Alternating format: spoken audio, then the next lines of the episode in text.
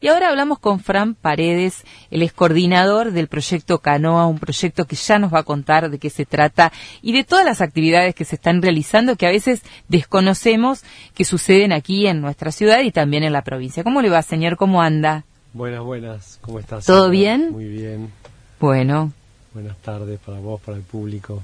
Estamos en un horario en donde podemos charlar un rato. Nos falta el mate ya se nos enfrió, pero bueno, podríamos tomar, estando tomando una cervecita, tal vez, ¿viste? A esta hora ya es hora, ¿no? De, se podría. Me hace seña que sí, Adrián. Eh, Fran, decíamos, eh, están en un proyecto muy interesante, eh, articulado con varias organizaciones, que lo que hace es eh, todo el proceso de construcción de una canoa. Algo tan elemental, ¿no? Que sin embargo, eh, hoy necesita de que se vuelva a poner en valor este proceso. Exacto, sí, el proyecto Canoa surge como un como una activación en lo que es la recuperación de los saberes de río. ¿Sí? Eh, ¿Esto qué quiere decir? Pensando, digamos, de, de, qué manera volver la mirada al río. ¿sí? Y acercarnos de distintas maneras, eh, no solo desde, desde, lo ambiental, desde lo ecológico, sino desde lo socioambiental. Eh, el proyecto Canoa surge a partir de, del diálogo con distintos referentes ambientales y a partir de, estar trabajando con la Fundación Ecurbano, que es esto de, bueno, cómo, cómo trabajamos con los territorios desde los territorios. Entonces, proyecto Canoa eh, lo que lo que hace es poner en diálogo a un referente local, a un vecino del del barrio de Puerto Viejo, que de los 13, 14 años eh, hace canoas. O sea, tiene un saber, eh, tiene un oficio aprendido de generación en generación, que es Gustavo Casal. entonces dijimos, bueno, tenemos el talento local, ahora... Lo replicamos. Claro, ahora lo replicamos. O sea, ese, esa persona que tiene un montón de conocimiento, pues además, si bien Gustavo aprendió de su padre el oficio, después en el centro comunitario aprendió más de carpintería, de herrería. Como que mejoró y, fue eh, elaborando un poco más todo el proceso. Vos me decías, Fran, varias Él fue pescador también, o sea, es alguien que, que no, es que aprendió a hacer canoas en un... En un sí, porque sí, digo... La escuela técnica. Claro, claro. ¿Sí? Claro, tiene eh, esa cosa que da también la práctica, ¿no? La práctica, digo, en cuanto a saber, eh, el conocimiento a través del oficio y de, y de estar viviendo en el río, que es muy diferente a cuando vamos a un instituto y aprendemos, o una institución, aprendemos tal cosa, después nos falta llevarlo a la realidad, ¿no? Acá es como el proceso inverso, podría decirse. Exacto. Vos decías que es necesario volver al río, ¿no? Y yo me pregunto en una ciudad como Paraná, que vivimos pegado a un río, en una provincia como Entre Ríos, que está justamente atravesada por ríos, eh, ¿cuán necesario es ese volver al río? ¿Crees que la, gente en general no aprecia, no valora o está muy distanciada o vive como pasa en otras ciudades que se dice que viven de espaldas al río? Mira, eh, a partir de hablar con, la gente que de, la Asociación Civil Anderejé, Anderecó, en el islote Curupí, que hicieron esta experiencia, que es muy reciente, eh, me acuerdo, el primer fin de semana que explotó, ¿sí? los primeros fines de semana que había, iba mucha gente, le hacían la pregunta a los visitantes si habían estado antes en una isla, si y no, y había, o sea, el 90, más del 90% de quienes visitaban el islote Curupí jamás habían estado en una isla o islote. A pesar de tener un montón de cuestiones que se podrían, digamos, dar, ¿no? Eh, Como eh, hacer un curso de canotaje, digo, hacer un, un curso de tabla. O sea, estamos, estamos, o sea, hay una cultura, a ver, hay una, el río es parte de la cultura, el río es parte de la identidad. O sea, es parte del imaginario y del relato. Ahora, es parte de, del hacer, de la recreación.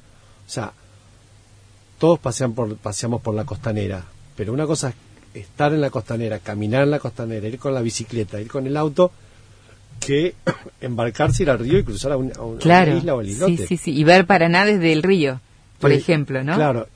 Entonces, ¿por, por, qué, ¿por qué es tan importante ir recuperando estos, estos saberes y este, este, estos sentires y este hacer? Porque el río Paraná, ¿sí? Eh, es un... Eh, digamos, e, es un reservorio de biodiversidad. O sea, hay una, hay una parte social, que son estos saberes, donde hay, hay vinculados, donde está la gastronomía, la cestería, arte textil, que, que lo vamos perdiendo, ¿no? A partir de la industrialización de todo, se va perdiendo. O sea, ¿por qué, por qué quedar en manos de comprar, por ejemplo, una canoa toda de plástico, termofusionada, viste, hecha con procedimientos industriales, digamos, que tiene un precio que no es accesible para todo el mundo. En cambio, nos podemos hacer una canoa y la verdad que sí, es complejo y mira, tiene un montón de secretitos. O sea, es un oficio con un montón de detalles que hoy más de 20 personas ya lo saben hacer. Entonces, ¿por qué es importante promover para mí eh, el acercamiento real y, desde los hechos al río, porque ahí tenemos un montón de eh, valor, tenemos un montón de riqueza, que si la descuidamos... Se pierde. Se pierde.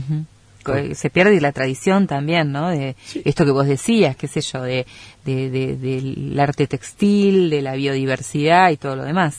O sea, es un, a ver, ¿cómo decirlo? Para mí es como un... Eh, es un reservorio de conocimiento y de biodiversidad que no nos damos cuenta.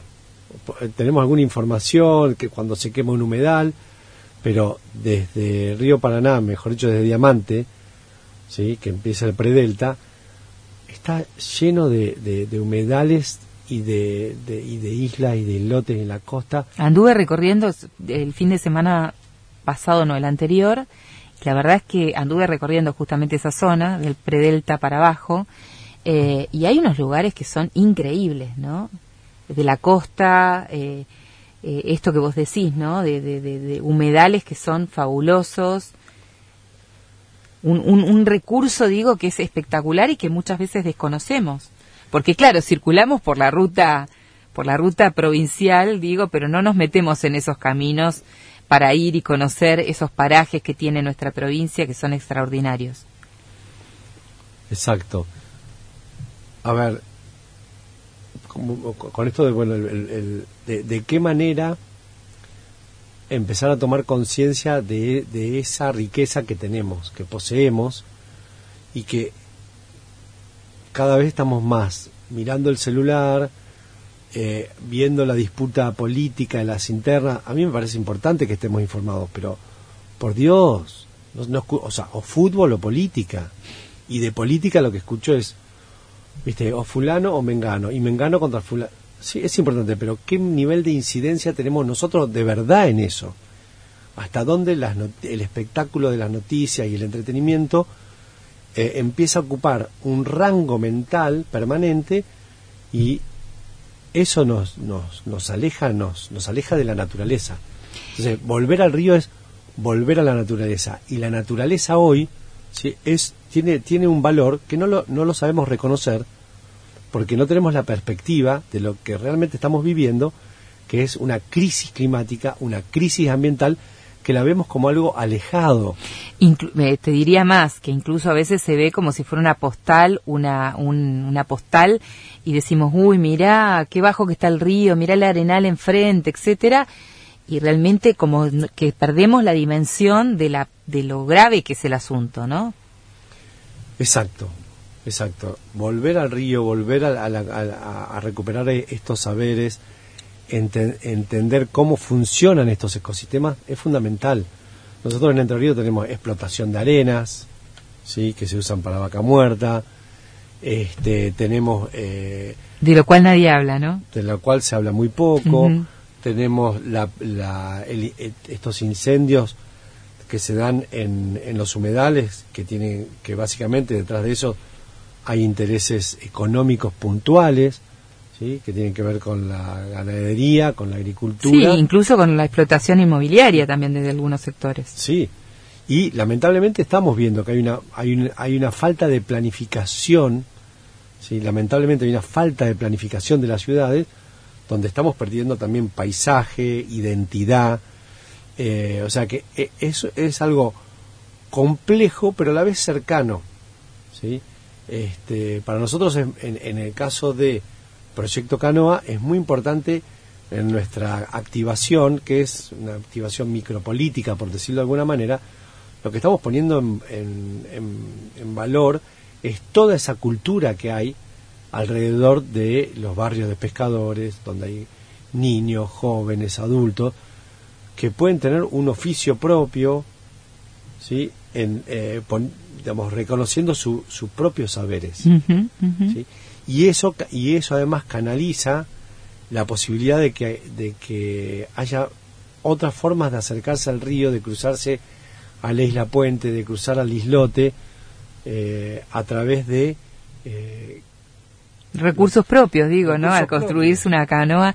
Contame un poco cómo es ese proceso, cuántas personas están participando, eh, cómo, se ha dado hasta, hasta aquí el, el proyecto. El proyecto surge, bueno, surge a partir del diálogo entre distintos referentes ambientalistas, donde obviamente está Ecurbano, está Cosita Romero, está eh, Mariano Martínez, está Enzo Culazo, en fin, un montón de gente con la que venimos compartiendo eh, inquietudes, siempre desde lo propositivo, ¿sí? A- apuntando a, a lo pedagógico y a lo cultural. Eh, fue surgiendo esta idea, aprovechamos la convocatoria del FEICAC y con ese dinero... Que son fondos que entrega Cultura de la Nación, ¿verdad? No, cultura, ¿Cultura? de la ciudad de Paraná. Ajá.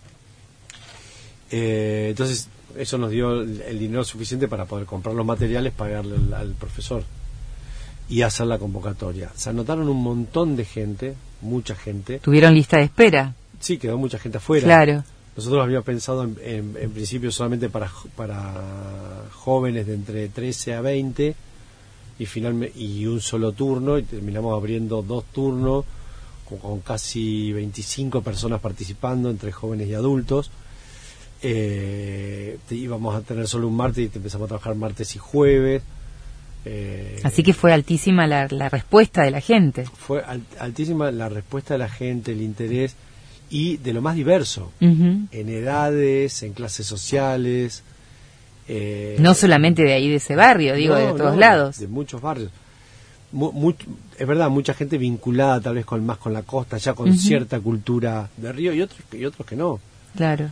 Este, y re- realmente quedamos muy mm, sorprendidos de la recepción que tuvimos. ¿Cuándo termina el curso este, el, Mira, ya- el- el proyecto? El, el- el proyecto que iba a durar un mes lo, lo terminamos alargando por el entusiasmo. Claro. Eh, teníamos un, un pro- un programa de trabajo que eh, lo fuimos extendiendo eh, un poco con la generosidad de Gustavo Casal y con, y con el, el- el empuje del grupo porque Gustavo iba a ser al estilo utilísima, ¿viste? Bueno, vamos, armamos una parte, después él se quedaba funcionando, trabajando, y armamos una segunda parte y en cuatro encuentros ya estaba. Y no. Y luego que hagamos todo entre todos, porque había ganas, entusiasmo. Claro.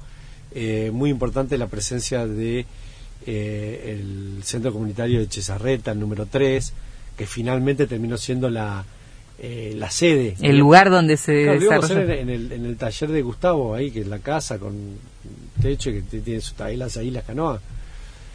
Y trabajando este- esta cuestión territorial, dijimos, bueno, que nosotros fuimos a hablar con, la, con, con las distintas organizaciones ahí. Claro, empezaron a necesitar más espacio. Por No, no, pero en, en esa charla, que fue que hablamos con el centro de salud, con el jardín de infantes, con la escuela, con el centro comunitario, cuando llegamos al centro comunitario dijimos, bueno, pero ¿podría ser acá? Y sí, podría ser. No lo teníamos pensado. Claro. Y después nos enteramos que Gustavo se había formado en ese mismo centro Mira vos. comunitario. Mira vos. Entonces, de alguna manera... La vuelta. La vuelta. El regreso, ¿no? Sí. El regreso a traer eh, conocimientos, aportar todo lo que también ese lugar le dio. Exacto. Eh, Fran, ¿qué es lo que más te sorprendió de, de lo, además de esto, de la respuesta de la gente? Eh, En lo personal, digo, vos, una persona que está vinculada con, con el desarrollo de proyectos culturales, con la realización y demás, ¿qué es lo que más te llamó la atención de este proyecto en particular? Y es, es complejo. Ah, Es complejo porque el que, primero me, me llena de satisfacción ver que eh, un, poder aportar un granito de arena a, a visibilizar estos oficios vinculados con los pescadores, también la problemática que tienen los pescadores que se quedan sin costa para sus embarcaciones, por ejemplo, ¿no? O sea, Un tema que no es menor, digo, está todo ocupado por, por, por la ocupación inmobiliaria, ¿no? Sí, pública y privada, ¿no? Pues, no sé si pública, pero están los clubes y los privados, te- este, tienen cada vez menos costas. Bueno, me imagino que a partir de estos talleres deben surgir también eh, ideas o propuestas para, para solucionar este tipo de, de cuestiones. Sí, y la charla con la gente que participa del taller, tam- me sorprendió mucho también el, la, la, camaradería, la camaradería dentro del grupo, el entusiasmo. eh, realmente fue, eh, a mí me, me conmueve eso, lo humano, ¿no? el, el encontrarse, el entusiasmarse, eh, los distintos conocimientos que cada uno trae. eh, es- entender más la, la- la problemática de los pescadores, eso fue lo que más me tocó. Bueno, te agradecemos muchísimo, Fran, por haber eh, eh, llegado hasta acá, hasta y de repente la noche. Eh, tenemos que hacer un, una visita parroquial antes de irnos, Sí, obviamente.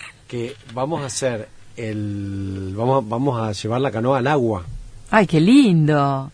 Eh, muy no, no tenemos la fecha exacta pero muy probablemente sea el próximo martes ¿Este Al- martes que viene? Sí. ¿Ya? sí Rapidísimo. rapidísimo después te- yo te paso la dirección para que lo puedan publicar en las redes. Bueno, pero si quieren buscar información sobre este taller y demás, ¿dónde pueden si acceder? quieren buscar información sobre este taller que vayan a la página de Eco Urbano o de Cultura del Agua. Perfecto, allí en esos dos eh, sitios, eh, en Ecurbano, Fundación Ecurbano, eh, van a encontrar la información o Cultura del Agua, que es también un sitio oficial, así que ahí está toda la, la información respecto de este proyecto. Sí, vamos a publicar ahí el día y la hora donde la vamos a llevar el bote al agua y bueno, El bautismo. El bautismo, exactamente. Exactamente. Fran, muchísimas gracias. Gracias a vos, Sandra.